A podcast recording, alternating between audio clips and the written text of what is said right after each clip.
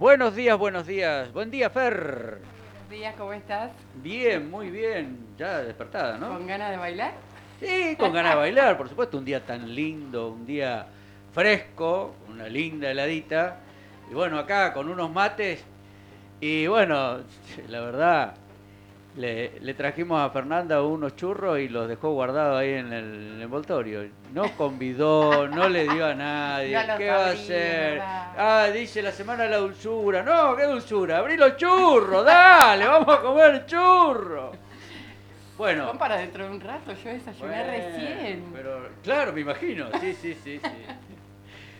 bueno, eh, ¿alguna dos cositas que me llamaron la atención del tema de la efeméride, efeméride ¿no? Eh, estuvimos charlando, vos me preguntaste y ahí surgió mi, mi duda.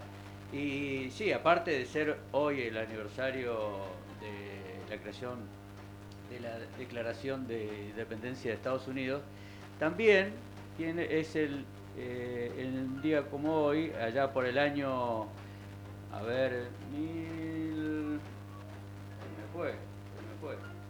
¿Había nacido Mirta? No, no, no, no, no. Acá en 1992 muere el director de orquesta y bandoneonista Astor Piazzolla.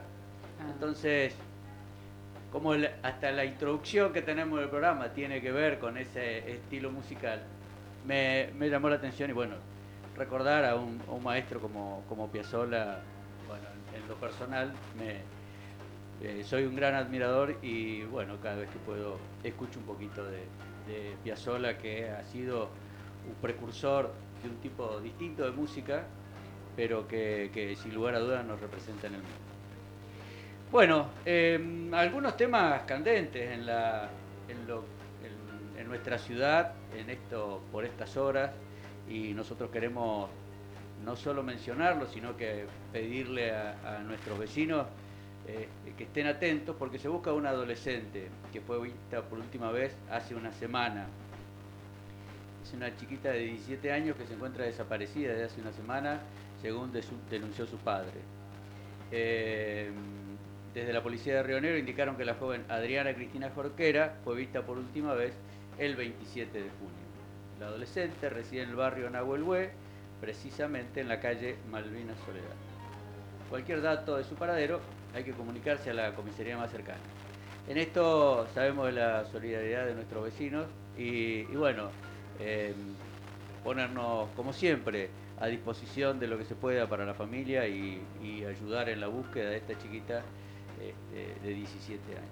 Eh, así que bueno, un poco queríamos mencionar eso porque nos parece más que importante.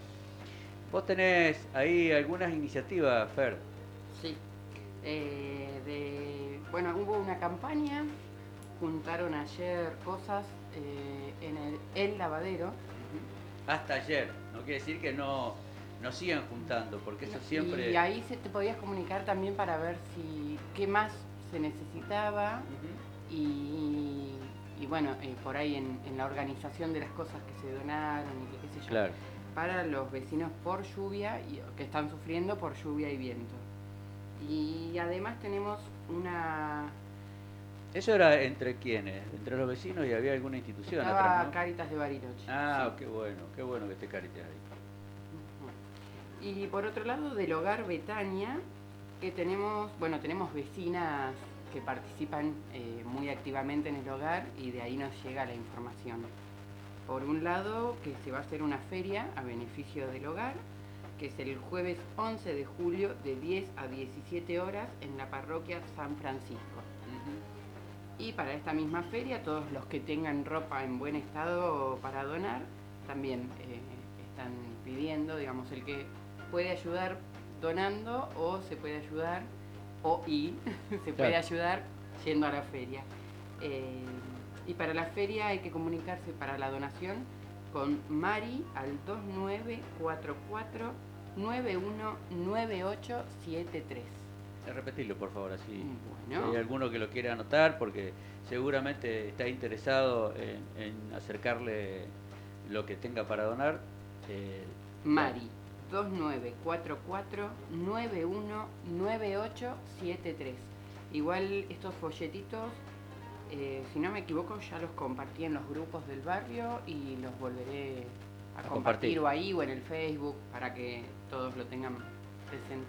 Perfecto. Ahí el Hogar Betania, a ver, de la misma manera que existe Emaús, ¿no? Eh, digamos, es, es una, una, iniciativa excelente que busca colaborar ahora eh, en ese hogar con las mujeres, ¿no? con, con la situación de, mujeres que necesitan tener un lugar donde quedarse. Así que si podemos darle una mano como vecinos y lo que tengamos para, para ayudar, para acercar, este, también interiorizarse, porque a veces uno dice que quiere colaborar con, con la sociedad, bueno, estos espacios son realmente interesantes y, te llenan el alma realmente, ¿eh? porque colaborar con esas personas que, por lo que sea, no, no es un tema de juzgar por qué, pero por lo que sea están en, en esa situación, eh, te llena el alma poder darles una mano, estar con ellos, eh, hacer alguna comida. Todo les viene bien, porque lo que no, por ahí de ropa que no le entre alguna de ellas, eh, sirve para la feria.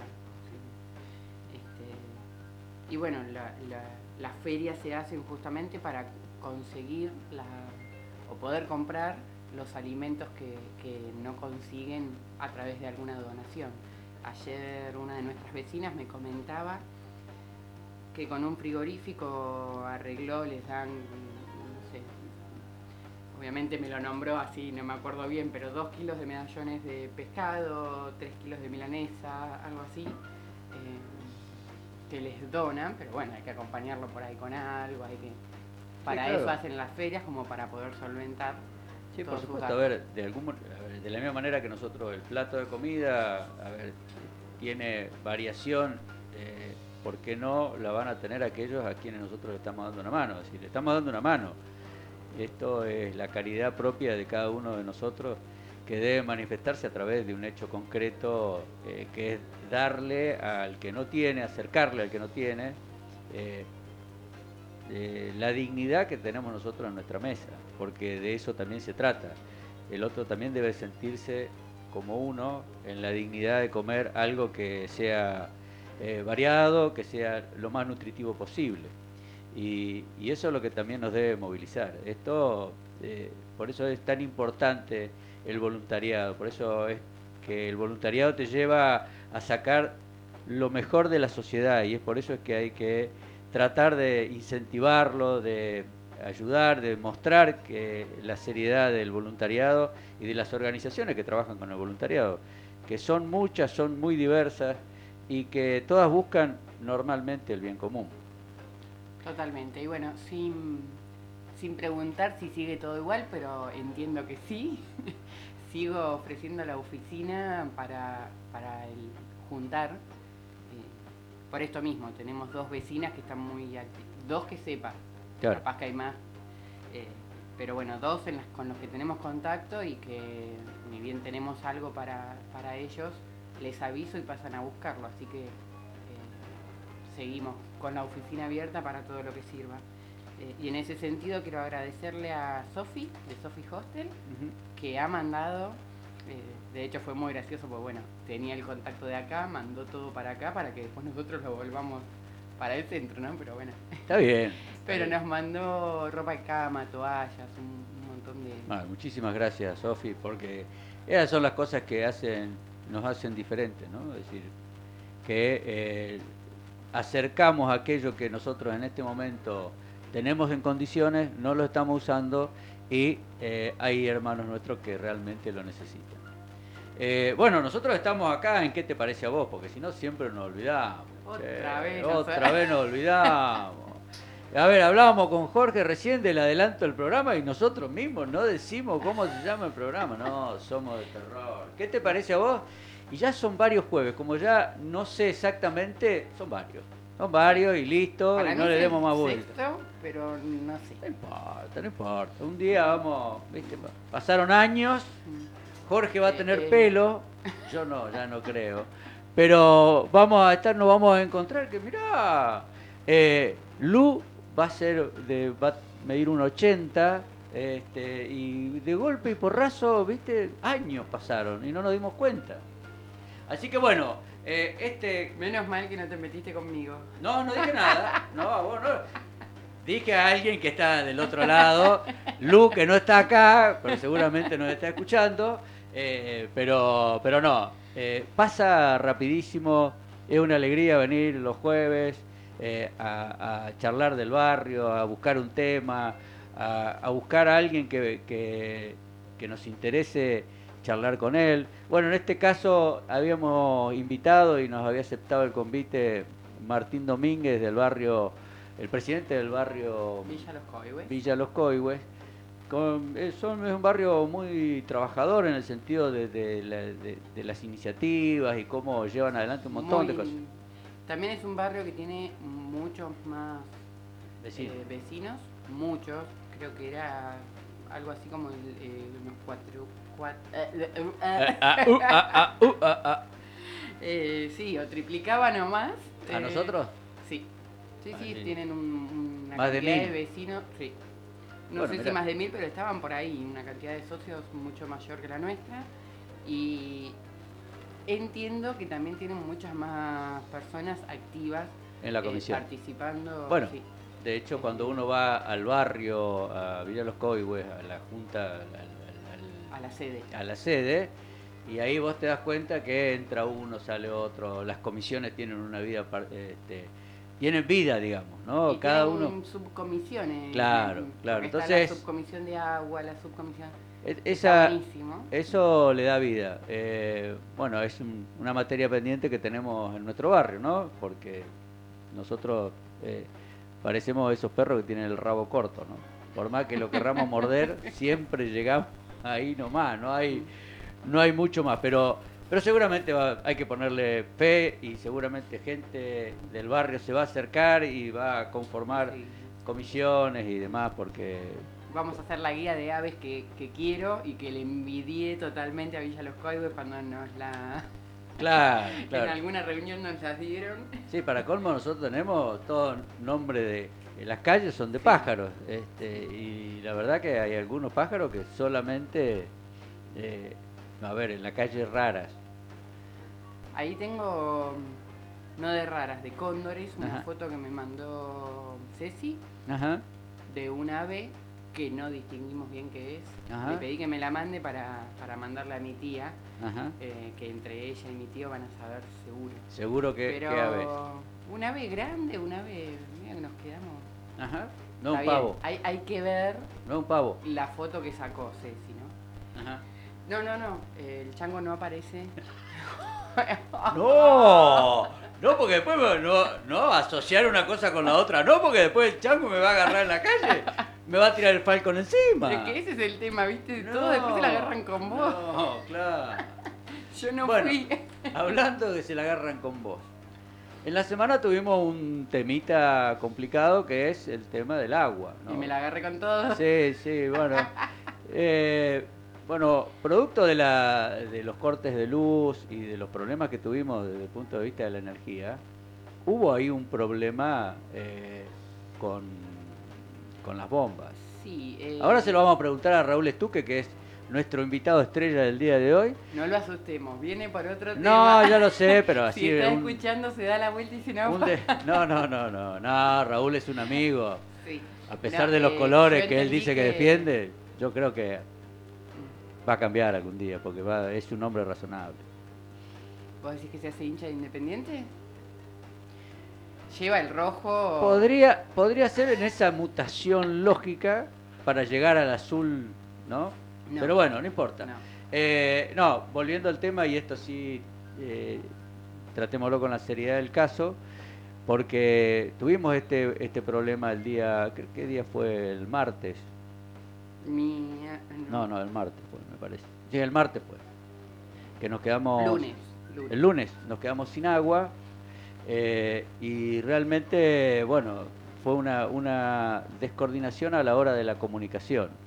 Hubo varios bajones de luz, de hecho yo estaba en la oficina y, y- y se me apagado, apagó dos o tres veces la compu en esos bajones y por lo que le entendí a Raúl fue un relevo eléctrico que no funcionó y por eso se vació la bomba.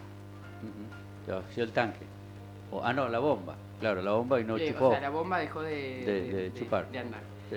Eh, nada, una cosa importante, me enteré porque me avisó Nati, Ujú. apagar el teléfono porque, no, no fue apagar el teléfono, pero anda, prepárate porque pasó tal cosa. No, dicen que no hay agua, eh, yo tengo tanque, así que ni me entero. Lo llamé a Raúl Estuque, le, le comenté, mirá, dicen que en el barrio está faltando agua, ¿qué pasó? Me explicó, me dijo igual, dice, ya se solucionó.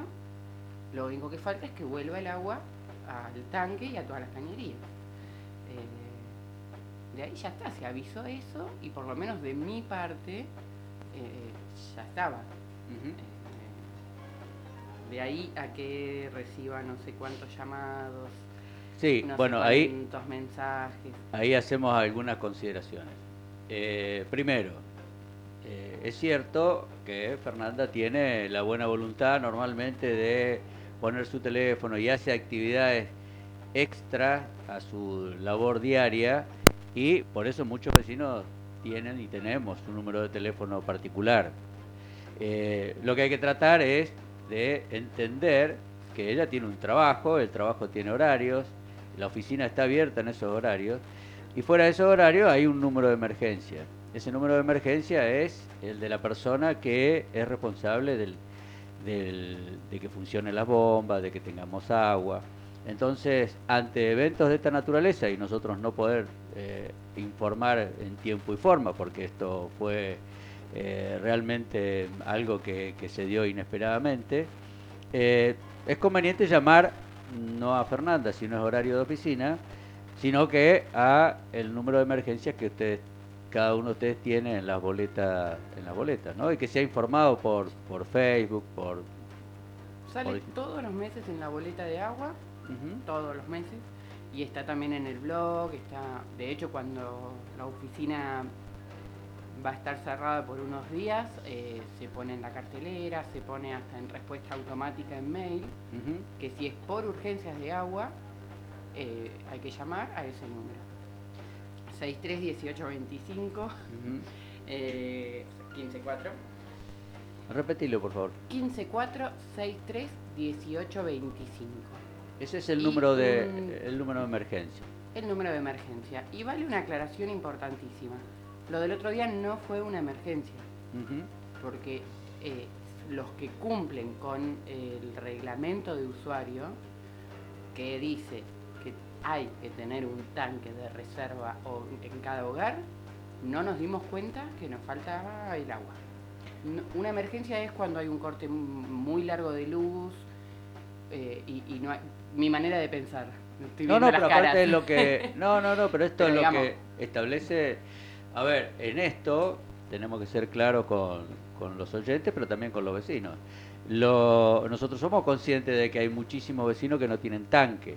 Ahora, el deber ser, lo que nosotros como barrio hemos firmado con el DPA, es que cada uno de nosotros debería, por eso digo el deber ser, debería tener un tanque, un tanque de reserva que no debe ser menor de 850 litros. ¿Por qué? Porque se prevé que ante una, una eventualidad como la del día lunes, eh, no nos quedemos sin agua. Somos conscientes de que hay muchos vecinos que no tienen el tanque de agua, por eso también eh, son todos estos recordatorios y estas formas de avisar para que ante un evento de estas características este, podamos darle alguna respuesta. Y ahí te Pero hago un- sí. una pequeña aclaración. No hace falta que pase algún imprevisto como un corte de luz. Eh, una Sí, un arreglo. extensión en la cañería, por ejemplo, o un arreglo eh, eh, requiere un corte de agua. Y al- el vecino que no tiene un tanque lo nota inmediatamente. Sí, porque nuestra, a ver, nuestra capacidad de, almacenamiento nos deja muy poco tiempo de respuesta, ¿no? Este, más que somos casi 350, 360 usuarios eh, que consumimos agua y depende del horario en que se produce el, problema, eh, nos dura un poquito más, un poquito menos, pero nunca, nunca pasa la, la hora y media. No creo que lleguemos a las dos horas de, digamos, de, reserva. Y hay una realidad que, que no es de, este barrio solamente, eh, y de hecho Raúl Estuque muchas veces nos dice, eh, preferimos no avisar que va a haber un, pequeño corte o porque a la gente le agarra el ataque de acumular. Entonces, eh, y, pasa, no hay agua, entonces ¿qué hago? Salgo corriendo con balde, con, con lo que tengo y cargo en lo que pueda. Y ahí lo que también termina siendo que obviamente nos quedemos mucho más rápido sin agua. Claro. Eh, de todas maneras, vamos a seguir intentando encontrarle soluciones soluciones para avisar. Ya llegó. Te, bloqueaste porque no se puede creer. No, no, escucha, a mí me dijo venía a 12 y media, 12 y media y 25 creo. Mm. Yo te juro que pasé toda la noche pensando qué estará programando ah. para no venir a último momento. Porque es algo, no, olvídate. Olvídate, aparte rarísimo. El, martes me dijo, nos vemos el jueves. Debo confesar que lo extorsioné igual para que venga, pero vino. No hay extorsión. vino. Todos los que los conocen, créanme, Raúl Estuque está acá, está acá y va a salir al aire a hablar con nosotros. Muy bueno, muy bueno que esté Raúl por acá. Bueno, ¿qué nos queda, Fer, de, este primer bloque que se hizo largo? Se hizo largo. Eh, acá, tenemos nuevo teléfono con WhatsApp ah, ah. oficial de la oficina. Bien. Oficial de la oficina. Sí. Ofi, eh, a ver, mucha gente evidentemente le resulta más cómodo escribir por, por WhatsApp. Por WhatsApp. Eh, para preguntar por el salón, para preguntar por la deuda de agua, para lo que sea. Eh, bueno, hay un teléfono oficial al que van a poder escribir. Va a estar en la oficina, eh, no en estos momentos porque me lo traje por si alguno quiere mandar algún mensajito, pero un teléfono que es de la oficina. Va a estar en la oficina y yo respondo cuando estoy en la oficina. Y aviso, porque el que avisa no es traidor, todo el resto de los mensajes que caigan a mi teléfono personal va no los voy a leer, van a estar bloqueados, digamos. Está bien, pero no hay que enojarse, no hay que no, no, no me enojo. Pero no me enojo y, es verdad que por las buenas a mí me sacás todo lo que quieras. Ahora, cuando es no, es no. No, bueno, pero, viste, Jorge, yo te digo, no te enojes, Jorge. No, te enojes. Al final no dijiste el, número de teléfono. Es 294 483 5232. 483 5232. Y agradecemos al, eh, al, chico del almacén de campo. Sí, no, realmente. Fuimos con Nati y le dimos vuelta a todos los números a ver cuál nos gustaba más. vas y, esto, ¿te das cuenta? Pero bueno, ¿qué va a ser? Así somos. No, es, es muy importante tratar de eh, respetarnos mutuamente en el sentido de que eh, no, no llamar o, enviar mensajes a Fer fuera del horario de, la oficina eh, y al teléfono de la oficina. Después cada uno hace con su número de teléfono, se lo da a quien le parece y acepta o no acepta la llamada. Pero es muy importante que eh, respetemos esa consigna para poder, eh, digamos, tener una, una vida lo más armoniosa posible. Sí hiciste con la manito así que quería hablar y ahora, claro. Porque dijiste el teléfono uno se lo da a quien quiera o algo así. Yo no di mi teléfono a todo el mundo. Eh, lo sacaron del, del bar. No me pongas esa cara. No, porque aparte, esta ya la escuché, porque ya esta la tuvimos, esta charla. Así que vamos. Unas cuantas veces, sí. Uh, muchísimas, muchísimas. Pero no importa, vamos. Aparte acepto, ¿eh? No, me, y aparte lo saco el tema porque me parece importante que, nosotros tengamos pautas de convivencia en el sentido de, que tengamos espacio, porque si no, eh, uno le pone pila y onda a, la, Junta, Pero también hay, hay lugares donde uno dice, che, pero en el supermercado, che, en la carnicería, che, el- está todo bien. Venimos todos los miércoles, estamos a la mañana. Y ahora que me, te veo y me acuerdo, porque después si no me olvido. Y yo digo, a ver, Claro, no, pero... si vos que sos la persona interesada, no sé, en, en que te saquemos el chipeo de la vereda, por decir algo, te vas a olvidar. ¿Por qué yo que estoy comprando, no sé, me pasó en el chango más? Ujú. Además los miraba y le decía, pero puede ser, me voy a ir al súper de Neuquén para no encontrarme con... A mí me pasó en Chile, así que no importa. Oh. Vamos a una pausa y ya volvemos con la estrella rutilante, con el señor velero, el señor, ¿cómo es? El Oh. señor remero, Ahí, el ahí. señor remero, no velero, mirá. Todos los remeros que conozco son hincha de boca, así que acá no puede haber Perdón, hincha de. River que sean remeros. ¿Qué Eso decís, que soy es una máxima, polera yo? Es una máxima, es una máxima.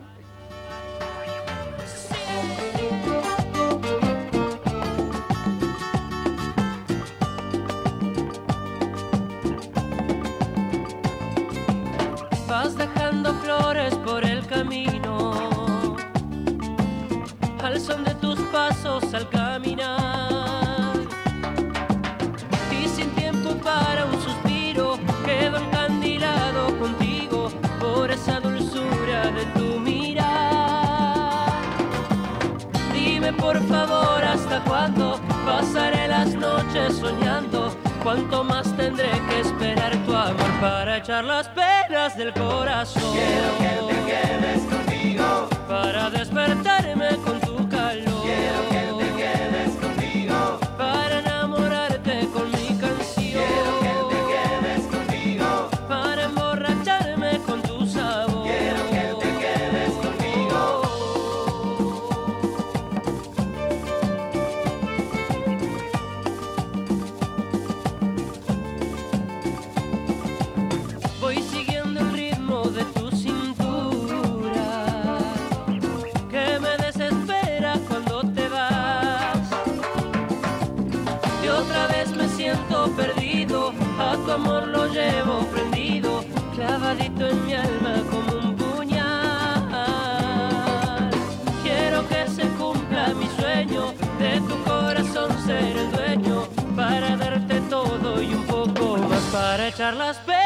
del corazón.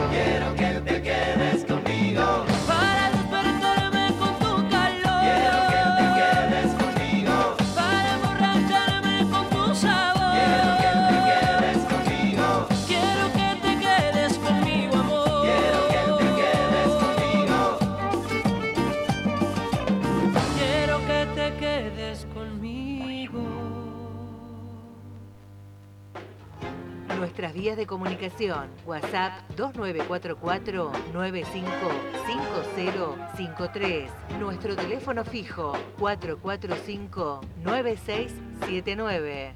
Celular 154 955053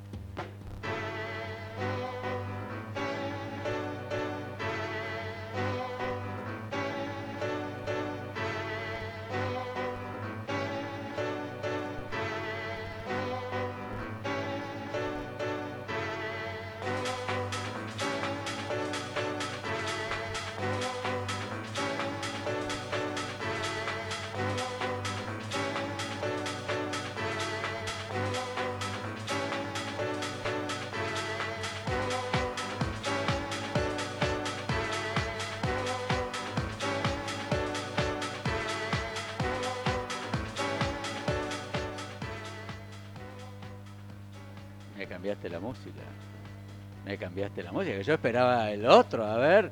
Y digo, y no viene, y no viene, ¿y qué pasa? Y bueno, Pero nos gusta la otra. la verdad Bueno. que eh, hoy la nombré más temprano. Me siento Mirta Legrand en la mesa con estos dos personajes tan. ah, bueno, yo, importante. pero yo no te hacía tan grande. Eh, lo mantengo muy bien. ¿qué tal? Si hay algo que hace el club de regata, Es hacer que tenga esta figura. No. Bueno, buenos días. ¿Cómo andamos, don Raúl Estuque? Muy bien, muchas gracias por la invitación.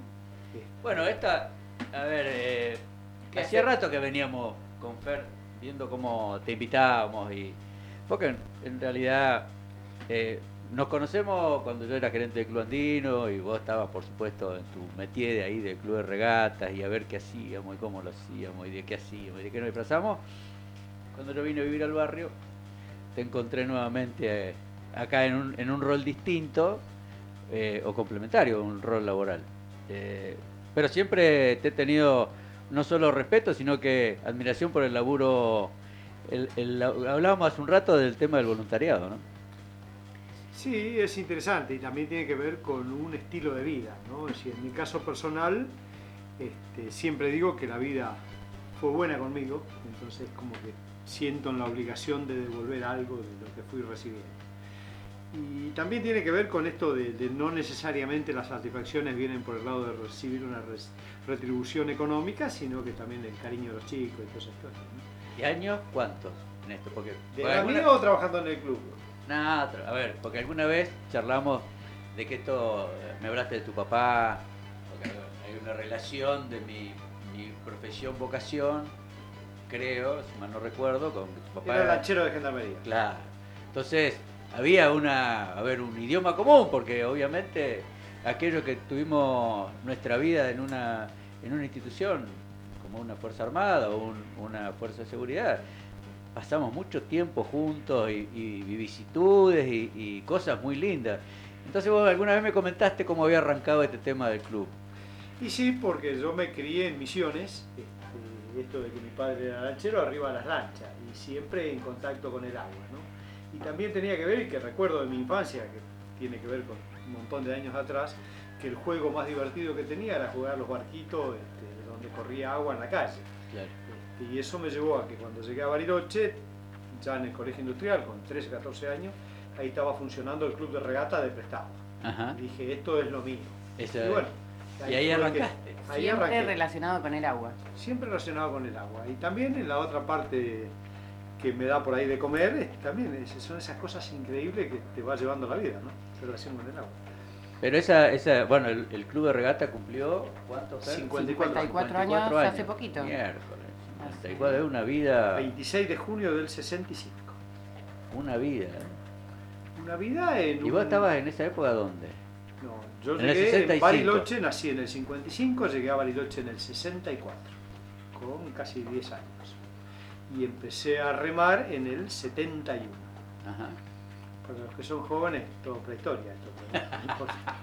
El 71. ¿Sabes dónde lo veo yo? Sí. ¿Viste cuando te- el teléfono o, o la, eh, o la computadora te dice que pongas la fecha y vos empezás a darle para atrás? Eh, Viste que estás un rato largo para llegar, a la, para llegar a la década del 50. Es horrible, porque ahí es el momento más feo, ¿viste? Cuando decís, miércoles, mira todo lo que pasé y estoy acá. En la entrada al centro atómico, una de las entradas, tenés que decir el documento. Y a veces cuando voy gente, no es lo mismo empezando por 11 millones que uno que tenía al lado que te dice 42 millones. Bueno, por eso, ¿viste? Cuando dicen, che, 30 millones, no será muy joven. Que ya está, es, es viejo el de 30 millones. ¡Epa!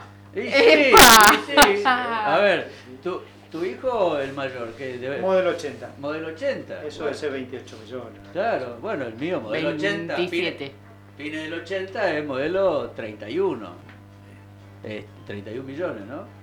Claro, pero yo soy 12. Mira, vos sos 11. 11. Pero vos eras más viejo que yo, no sé dónde cambiaste.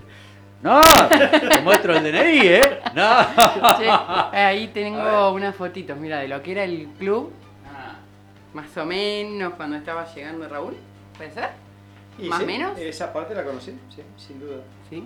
Salíamos En- del colegio Cardenal Cagliero desde un gallinero porque el club no tenía nada. Era Ah, un y abajo terreno estaba, abajo del taller estaba. enfrente del Cagliero. Ajá. Nosotros salíamos del Cardenal Cagliero que nos prestaba en un lugar, en una rampita. Y enfrente estaba el club de regatas que en el terreno original tendría no más de 5 metros de ancho. En aquella época todavía se podía rellenar algo Ajá. y bueno, le ganamos ahí algunos pequeños metros al lago, con lo cual después con el tiempo Y andaban en cosas. un bote que tenían que ir vaciando porque se iba inundando. Eran botes de madera, para poder salir a remar había que rasquetear previamente, arreglarlo y todo eso. Pero bueno, no ¿Y- creo que sea muy distinto.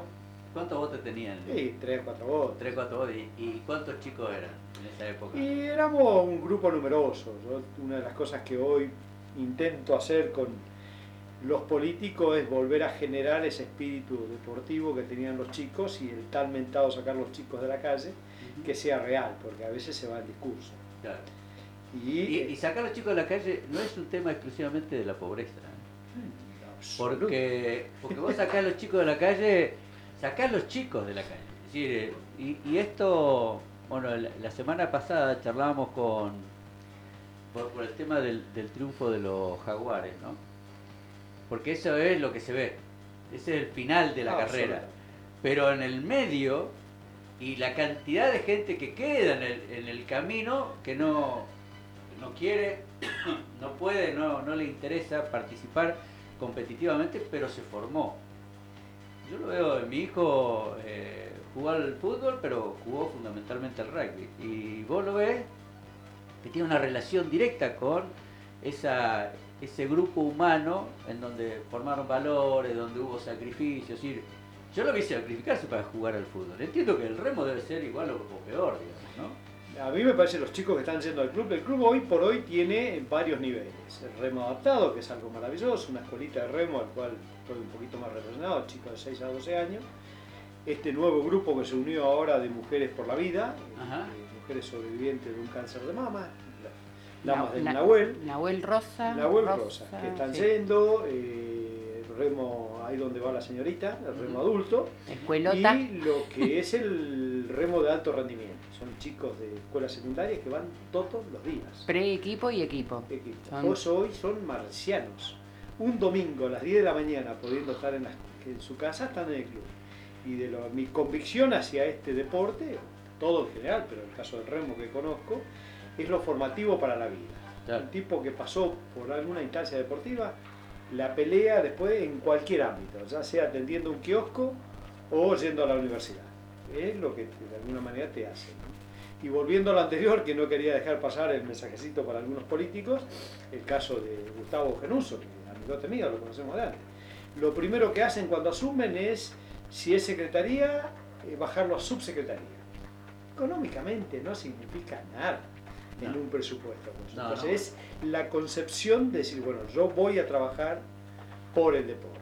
Y bueno, si lo querés llevar a nivel provincial, bueno, ojalá alguna vez, en vez de ser la subsecretaría de la subsecretaría, lo que sea, sea un ministerio. Claro. Entonces ahí te vas dando cuenta que esa gente realmente tiene ganas de trabajar este, con los la- chicos. Esa es, la, esa es la importancia que vos le das a la estructura. Exacto. Porque, porque eh, parece título, pero no es título. Eh, es real.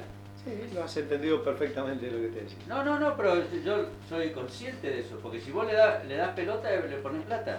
Si vos estás, porque esto termina siendo eso, lamentablemente, ¿no? Es decir, eh, si vos eh, el, el nombre te parece una cuestión menor y demás, no, no es una cuestión Es- menor. Es el medular. compromiso. Es Claro. medular, porque vos le estás diciendo a todos, che, esto me importa, Exactamente. esto no me importa, a esto le doy bola o lo paso por ahí para ver, para, para navegar.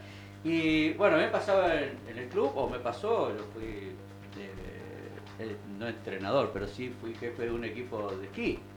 Y yo me daba cuenta que, que obviamente la inversión es mucha, pero es inversión, porque vos estás invirtiendo en seres humanos que van a ser mejores. Y cuando son chicos, bueno, y, y cuando vos tenés una, un, abrís el juego a todos, es decir, no solamente a que, al carenciado, no, no, el carenciado necesita sí o sí pero también necesita el resto. También es, el- es- es una, es una cuestión de la sociedad. Sin ninguna duda, y el hecho de mechar, digamos, también pasa, por ahí estamos yéndonos un poquito más lejos, pero en una comisión directiva, o sea, de un, de un barrio, de un club, qué sé yo, el hecho de mechar este, géneros, de mechar edades, el más viejo con un poco más de experiencia, el más joven un poco más impulsivo, y en el promedio salen cosas lindas. Por supuesto. Entonces, esto también tiene que ver con el deporte, no solo dirigido a una franja económica que puede o no ser, sino que la mezcla de, de todos los ámbitos que hace a que cada uno con su problemática, ojo, no, no porque Totalmente. tenga más o menos Mm. plata la cosa es distinta, digamos, son otros problemas. De hecho, eh, yo estuve en la escuelita colaborando poco, porque medio que me llevaron a la fuerza. Alguien que hoy medio trajo, vino a la fuerza acá. Eh, pero eh, se, se notaba, digamos, la necesidad de- del que por ahí tiene mucho y económicamente, digamos, no digo que les, les sobraba, pero no les faltaba nada. Y tenía ciertas necesidades de, de, de- de atención que por ahí no las requiere el otro, que por ahí sí requería, qué sé yo, eh, eh, la merienda cuando salía de remar.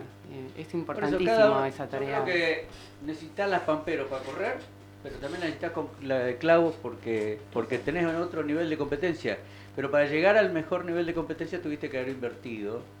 Y eso es para mí muy importante porque no es un gasto. El día que vos lo tomás como gasto, la mirada política, perdiste. Es decir, y pasa lo mismo a nivel nacional. Cuando lo pasaron de no sé qué a subsecretaría y empezaron ahí con lo negociado y con cosas raras, y manchás algo que debería ser sagrado, porque, porque es un lugar de excelencia de los valores. El deporte es un lugar de excelencia de los valores. Si nosotros no lo entendemos así, eh, no formamos. Y me Por eso el, que se- el- el se tema puede- del fútbol, ¿no? Con. Perdón, es decir, el oh, oh del, del himno puede ser muy vistoso.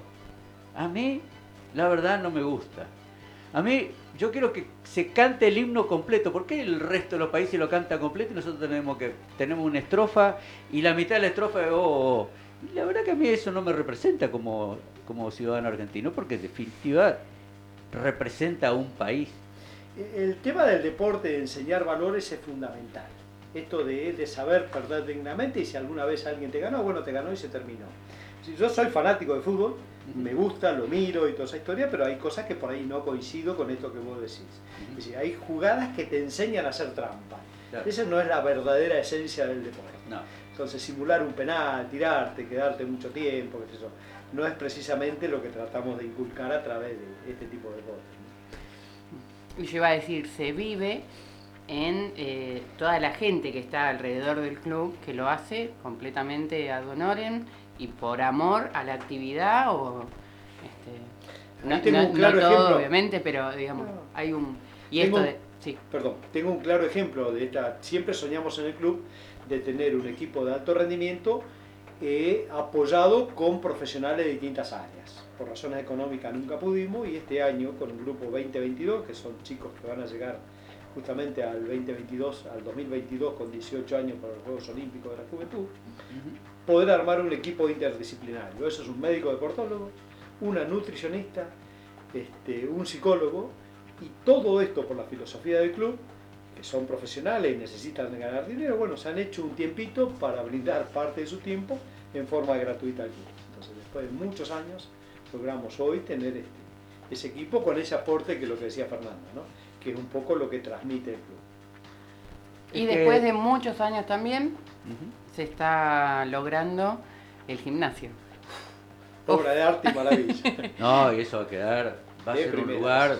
Ayer estaban ¿no? poniendo este, los termopaneles con ventana, impensado, impensado. No, bueno, pero ese es un lugar, la verdad, No, privilegiado, impensado en cuanto a que podíamos este, aspirar a, a soñar a tenerlo listo al corto plazo. ¿no? Un ex remero con esto de devolver al club lo que recibieron, nos hizo un préstamo y Marcelo Españolo, que está en Estados Unidos, y gracias a eso le podemos pegar más allá de otros aportes, digamos, ¿no? un empujón y hoy por hoy va a quedar un gimnasio increíble. increíble. Ahora, vos no, no te... Y volviendo al tema de la política, porque aparte es algo que ustedes saben que me apasiona, ¿no? Eh, vos dijiste recién sueño, ¿no? Ningún, aparentemente ninguno sueña en la política con tener un, país que eh, nos represente en valor a través del deporte. Porque no, yo no lo escucho como un- una, cuestión medular.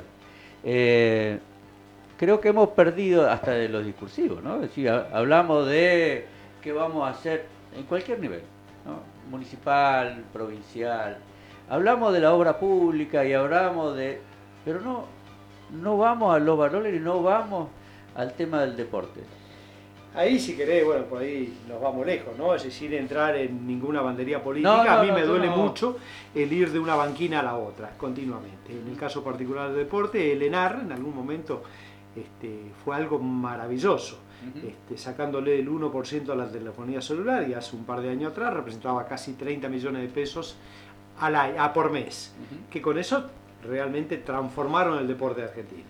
Entonces, eso andaba muy bien. Posiblemente haya que haber corregido algunas pequeñas cositas donde por ahí los dirigentes se movían y también algunos deportistas en hoteles de cinco estrellas donde esas cosas no son necesarias. Es Ujú. un buen residencial para un deportista sobra paños. Sí. Eh, y de, en vez de corregir y mejorar esa beca, es decir, lo están haciendo desaparecer. Entonces, sí, realmente eh, lo que pasó con los Juegos Olímpicos que se hicieron en Buenos Aires del 2018, una transformación a nivel federal terrible. Esto que a vos te gusta el rugby, esa historia, había jugadores de todo el país, de Salta, Jujuy, este, y se tiró todo. Nos fuimos al otro lado. Hoy este, hay que viajar para una competencia y el día anterior no sabes si tener los pasajes. Entonces esas cosas duelen. ¿no? Me parece que tranquilamente hay una chiquita de Bariloche, Ayelen Vega, que se ganó una beca y está estudiando en Estados Unidos. Se fue por remo. Y los tipos tienen una política deportiva que, bueno, está bien, son 300 millones contra 40 de los nuestros, tienen mucho más dinero, qué sé yo. Pero a lo mejor No, una tienen- mínima parte podríamos llegar a aprender. ¿no? Pero tiene un concepto. Fíjate vos lo que pasa con el fútbol americano o con el, o con el básquet. Cuando el chico sale del colegio y va a ir, eh, o de la universidad y va a ir a las grandes ligas, hacen todo un show. A ver a quién elige y cómo lo elige y cómo lo venden y cómo eh, lo incentivan. Incentivan A través de la elite. y eso no tiene que ver con, el de- con, con que sean 300 o 500. Eh, yo, por ejemplo, y traigo a colación el tema del, de la- del barquinazo, ¿no? De que estamos en un extremo y vamos al otro extremo. Yo lo veo, con, por ejemplo, con los bomberos voluntarios. Y ahí funciona, por lo que yo, yo puedo ver desde mi mirada, de, yo estoy en el Simbop, y veo que el Estado que dijo, bueno, yo te voy a dar plata para que vos funcione, no para que funcione, pero para que te compre y a vos no te falte nada. Eso sí, lo tenés que rendir así, supuesto, así, así, así. ¿A dónde están los errores? En la rendición, pero no en la concepción del Estado. Decirte, yo te voy a dar para que vos uses ese voluntariado, porque te lo hago al revés. Vos podés poner millones y millones de pesos, de dólares, pero si no está el club de regata, no está el club andino, no están este, lo que sea, que lo hace ad honorem y, se dedica, no, hay- no- no hay plata que lo compre a eso. No hay, na- no hay nada que supla la voluntad del ser humano de decir, che, esto hay que hacerlo por esto, porque este chico, esta, esta chica tienen esto y hay que jugarse por ello. Coincido plenamente con vos y me trae recuerdo en esto de que en algún momento alguien me preguntó si este, los estamentos oficiales nos ayudaban. Sí, es cierto, hemos recibido ayuda de la municipalidad, de la provincia, y creo que eh, nos ayudan porque somos correctos. Que si decimos necesitamos plata para comprar un bote, es para comprar un bote y se rinde en tiempo y forma y al valor que realmente corresponde. Eso parte de la filosofía de los dirigentes del club. Pero tiene que haber en esto de, de ser honesto, derecho y decir, bueno, yo apoyo para esto. Y lo que vos me decías, lo de la rendición, y sí, hay que rendir como corresponde, en tiempo y forma. Sí, de hecho el decir- gimnasio, el primer aporte fue, de la provincia. provincial. De la sí, sí. provincia. Y también Que tiene yo que ver... cuento, yo estaba como tesorera, pero en realidad Me llevo los laureles de otra porque no. No, y tiene Era- que ver con esto también. Yo pido que me ayudes, pero si yo te pido es porque pongo el triple o el cuadro. No, claro. No quiero que me regales todo. Es decir, que también eso es educativo. Es Ahora- fácil decir, voy a hacer tal cosa y necesito 10 millones de pesos para hacer. Y hablando de, de educativo, de valores y de, de esfuerzos que estuvimos hablando, importantísimo lo que decías vos recién de Aye. De Ayelen es Vega, un ejemplo, ella, su madre, eh, ah, es algo admirable. de, de la nada y de ponerle, de hecho, eh, si no me equivoco, Aye, como muchos anteriores, ¿no? Pero eh, tenían un solo baño en el gimnasio, eh, tenían los chicos, o sea, si ella entraba a bañarse... eh, Los chicos había- salían, digamos, estaban afuera. había un código de luces. Depende Ajá. de la luz que estaba prendida, era si podía entrar algún varón o alguna mujer, porque era Aye la que estaba por ahí bañándose, por ejemplo. Claro. Eh, y, y- y, bueno, eh, me parece un ejemplo hermoso y además la está viviendo recontra merecido, ¿no? Totalmente. Y también yo me imaginaba esto de, de políticas deportivas y eso, que en Estados Unidos, con tal de que hiciera deporte, podía zafar con el estudio. Claro. Y en el caso de esta chica que me contó es exactamente al revés. Es decir, si no te va bien en el estudio, no tenés chance de... ¿no? Bueno, y está haciendo dos carreras, Aye. Pero- eh, pero- está en dos carreras, ahora estaba en Italia igual. Se fue de vacaciones. Se fue de vacaciones, allá tía. iba a seguir remando, tenían contacto con no sé qué. Sí, sí, importante. No, no, el, el- la- esa, esa cuestión es eh, realmente, porque inclusive en la inversión, ¿no? Porque nadie te dice, che, ¿cuánto sale un remero de que arranca el primer día, a la edad que sea, cuánto sale ponerlo en los Juegos Olímpicos? Y bueno, es algo que, que es, es plata por un lado, pero es una buena inversión, del lado que lo mire. digamos, ¿no? Decir, Totalmente. y tiene que ver los distintos estamentos. Si vos me decís, el club de regatas tiene que mantener un chico a nivel olímpico, bueno, tenés que meter el club y Claro. esas cosas. No, no, claro. Entonces, para eso está la selección argentina, está Buenos Aires, etcétera, etcétera. Pero hay un camino anterior. Hay un camino anterior de formación y de hecho, si vos me preguntás, digamos, hay tres remeros barilochenses que estuvieron alguna vez en las Olimpiadas.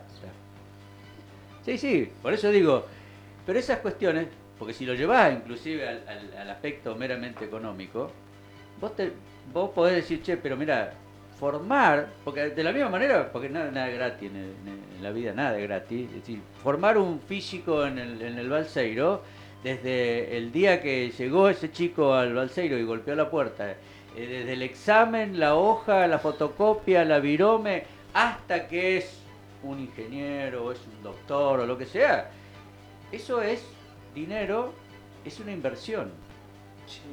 Y eso yo no lo veo, a ver, por ejemplo, el tema de carrera de calle, ¿no? Y eso la reman, eso sí que la reman, la reman y, y- y yo, por ejemplo, Cecilia Domínguez, la, la nombro porque realmente eh, admiro su, su voluntad. eh, llegó un día al equipo militar de esquí a hacer esquí de fondo y biatlón y venía de carrera de calle. De ahí eh, encontramos una persona que se bancaba a correr 25 kilómetros, Y la 40 hija está kilómetros. remando en este momento. ¿Bien? La hija está remando, está en el pre-equipo y pertenece al grupo 2022. ¿Te das cuenta? Bueno, por eso esas cosas son, son importantes y no se ve. Si no, no, eso no se trasunta en política de Estado, decir, no, tenemos que ir por este camino. Es cierto que tenemos esta necesidad, no hay que desconocerla, por supuesto, y hay que darle la, eh, importancia que se merecen, pero eh, desde el punto de vista deportivo, acá hemos tenido campeones de básquet, hemos tenido, bueno, desde el esquí hemos fracasado en casi todo, salvo los esfuerzos personales de familias, ¿no? Como los Imari Wigner, que dejaban todo y se iban a Italia, más allá de que cada uno tiene una mirada, pero estaban solos, ¿no? No, con esto de seguir una línea, tener una política y volviendo al esquí, conozco el caso particular de esquí de fondo, donde la madre de uno de los remeros, este, Lola. Lola, este, de Moreschi, eh, está levantando el esquí de fondo Sí. simplemente con dos o tres años de un trabajo a conciencia bien hecho y realmente han subido a un nivel increíble. Sí. Ojalá se pueda mantener en el tiempo. ¿no? Y después tenés la otra, ¿no? Es decir, ten- tiene que estar el otro estamento que te permite ser la zanahoria de te rompes el alma y vas a llegar acá y si no vas a llegar allá. Es decir, por eso digo, cada vez que nos juntábamos con los gringos en Italia, en España o en Estados Unidos y, y hablábamos del esquí de fondo y hablábamos del biatlón, que se había vuelto sumamente competitivo, eh, hablábamos de, de Juegos Olímpicos, ¿no? eh, periodos de 4 años, periodos de 8 años, de 12 años, porque en realidad es, esa debe ser la zanahoria más grande de un deportista amateur. Sí, Fer. Pido pausa, Carlito. Ah, bueno. El horario. No, el Eh, horario, lo pero trajimos bueno. a Raúl para que nos cuente algo, también de un ex remero, que, que va, va a poner y pone todos los años un, un esfuerzo. Esto ¿Querés es realmente increíble y tenía que ver con lo que hablábamos anteriormente, esto de devolver parte de lo que uno recibe. Y Alejandro Merafel fue un remero en la época que yo era entrenador que consideró que el club le dio mucho. Y Vos hace- eras entrenador Sí, y no lo espantaste. No, no solo no, eso, no, sino que lo quiere al algunos- club. Algunos sobrevivieron. en esto de a veces ser, este, que siempre digo, una conducta. Es la con afecto, con sí. afecto y con disciplina. Es decir, No llegas tarde, cumplir, que sé una serie de cosas. Bueno, pese a todo eso, Alejandro Merafel sobrevivió y hoy le está recontra agradecido al club y eh, está pasando por una etapa profesional majestuosa. Estuvo en, en Europa, viviendo en Francia, como uno de los mejores barítonos de la Argentina, sin ninguna duda, pero también buscando su espacio en el mundo.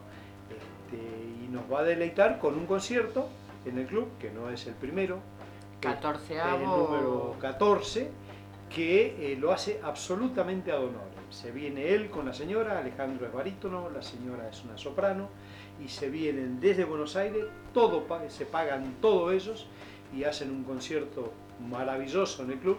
Y nosotros lo único que tenemos que hacer es intentar vender 200, 300 entradas. grandes obras de la música clásica eh, en esta ocasión, que calculo tiene que ver también con la fecha. eh, es un té con tortas, es a la tarde y no a la noche. El nivel de este espectáculo, la única forma que lo podamos hacer en el club es que Alejandro no nos cobre ni un centavo. No, si no sí. sería realmente No, imposible. Imposible. Imposible por lo que significa el nivel. Alejandro y quien por ahí presta el piano y por ahí, bueno, ahora El mismo pianista, El pianista, Ignacio sí. Ufo, que va a ser la- el tercer año, ¿no? el tercer año que viene, enamorado del club y lo único que nos pide, pues es un pibe jovencito, un talento impresionante, también está volviendo de Europa. Lo único que nos pidió es que lo ayudemos con el pasaje. Y con el, mi estante que le doy. No, esto esto ese- es una interna. Eh, necesita para el piano, para, ¿cómo se llama? El atril. Eh, La tri- sí, no, ¿dónde está la, la música? Eso quiero. Ah, la partitura. Eso, para apoyar la partitura algo más ancho de lo que suele tener, no sé qué. Y con- encontramos que un estante de un mueble mío es perfecto. Le- Entonces yo le desarmo cabe- el mueble y, y me le voy lleva con el- el Le estante. lleva atril. No, el espectáculo es realmente vale la pena, los invitamos a que vayan porque es excelente y uno disfruta no solo de lo que comen, porque disfruta de la música, un- pero Primer nivel mundial. primer primer super- primero superior, ¿eh? Sí, sí, primero claro. superior. Eso es el 10 de agosto. el 10 de agosto a las 16 horas. Como estamos todavía en periodo medio difícil por el tiempo, Sí, lo vamos a hacer temprano. bien, bien. Sí, yo ya compré la entrada, así que Ah, sí. Muy bien. Sí, sí, si no, ¿sabes qué? tengo la, la tengo la estampillada en la frente. pájaro una- carpintero, ¿viste? Tic, Claro, tic, tic, tic. y aparte, Si hay algo que se caracte- caracteriza es por eso, sin sí, ninguna duda. sí, no, no, porque aparte, eso. sí, sí, porque aparte, antes que ocurra, digo, bueno, dale, ya arranco, ya, prefiero, ya está, ¿viste? Igual, Lo saco a ver. encima. Decime cuánto es. La No. verdad, no, no. La verdad es que sabés la calidad del concierto No, bueno, y que ni eh, bien eh. te invité me dijiste, guardame dos. Sí, sí. No, pero aparte, aparte, y lo digo con total honestidad, con mi esposa disfrutamos muchísimo, muchísimo eh, la vez que hemos ido y, y la verdad, eh, te encontrás ahí con medio bariloche, porque, porque, porque realmente es una fiesta de- de- del pueblo, es una fiesta de, de un lugar, por eso lo asocio al Club Andino, lo asocio a la biblioteca, asocio a esa eso que tiene raigambre en nuestra, en nuestra sociedad y, que nosotros somos los responsables de que esto no caiga, todo lo contrario. Sí, ya sé que le tengo que decir que Cristina está escuchando la radio, al a ver, abrirlo el teléfono porque ya ahí no lo sé cómo hacerlo. Este, ah, dice, mira, Cris Soto dice, gracias al club de regata mi hijo está en la facultad y pilar fundamental este gran Raúl. Siempre agradecido. Disciplina fundamental y apoyo. Así que de, de Cris, que bueno, es una, una amiga y una oyente permanente de Y de tiene la que radio. ver con esto del espíritu del club, porque bueno, ella de alguna manera está agradecido por lo que el club hizo por el hijo, pero es una máquina de trabajar. Ah, sí. Ella es topadora. Hay que correrse, pues también. Te lleva por delante. Bueno, Acá Andrés que pone, necesitamos los pamperos para correr.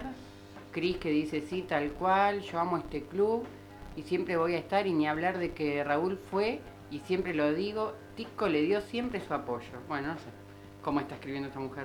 Eh, Cristina, ya te dijimos que no se desayuna con alcohol. claro, no, no. Pero bueno. Bueno, Raúl, gracias por venir. No, gracias Eh, a ustedes por la invitación. No, y aparte, eh, en otra oportunidad ya hablaremos de, de cuestiones que tienen que ver con el barrio, de, de cosas... Pensé que me ibas a decir que iba a hablar de boca, pero bueno, se ve que ahora no se puede. No, bueno, nosotros ganamos ayer. ¿Sí? ¿Ganamos? Sí. Ah, no sabía. Sí, sí. Estamos ¿Por qué no hablamos del remo que nos encanta? Y también nos gusta el fútbol a los dos. Oh, sí, otro momento hablamos Yo de cargaba sí. recién de, de que fue entrenador. A mí en realidad me llevó Raúl al club. Un día que, que se cansó de que yo le dé vueltas y me dijo el viernes te voy a buscar, no tenés excusa. Él me enseñó, un viernes igual, ¿eh? mucha paciencia no me tuvo. Bueno. Después me mandó Pero sola. Tu papá rema, rema también, ¿o Sí, no? sí. Después me mandó sola en bote y me dijo arreglate. si te perdemos no hay drama, No hay yo drama, nunca te ya vi. vas a volver. El lago te va a devolver rápidamente antes de bancarte. Bueno, Raúl, Un una vez un más, muchísimas gracias. Saludos a tu esposa, Serán dados, muchas gracias. este, con la cual he compartido algunas otras actividades que tienen que ver por ahí con, con la pastoral social o con al- algún lugar nos ha encontrado en la vida y, y bueno, fue muy, muy grato trabajar con ella. Eh, como lo es trabajar con vos, ¿no? Así que... Igualmente, muchas gracias. Raúl, muchas gracias. Jorgito, nos estamos yendo para el jueves que viene. Tenemos ¿Qué pasa? un mensajito más A ver. que nos mandó Jorgito. Toma, lo, lo lees vos. Sí, que lo recalcó. Ahí está. Y está. Asamblea Ordinaria de la Junta Vecinal Playa Serena. La Dirección General de Juntas Vecinales comunica a los vecinos de la Junta Veci- Vecinal Playa Serena que este viernes 5 de julio de 2019 a las 19 horas, este viernes 5 de julio de 2019 a las 19 horas, en la sede del la- de, de la Junta, Lago Estefen 13182, se realizará la asamblea anual, la asamblea ordinaria fuera de término para tratar el siguiente orden del día. Registro de asistencia, designación de dos vecinos para firmar el acta, aprobación del balance número 31 del periodo julio 2017-junio 2018.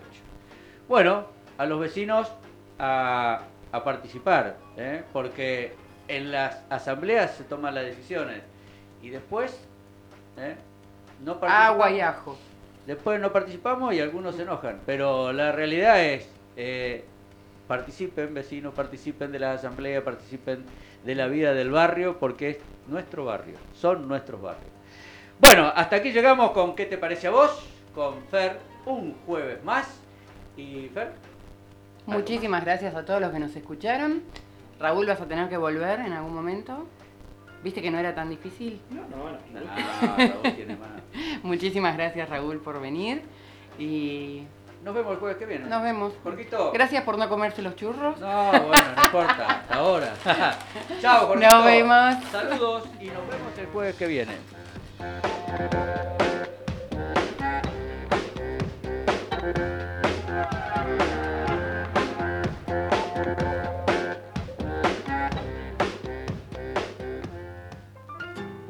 Roticería El Nono, en el kilómetro 1392 de Avenida Bustillo. Abierto de lunes a sábados, de 11 a 15 y de 19 a 23 horas. Tenemos plato del día toda la semana. Teléfono 2944-445-4136. Roticería El Nono. El Nono sabe lo que hace. Me llevé sin preguntarte ni tu nombre. La Ernestina, en el kilómetro 10589 de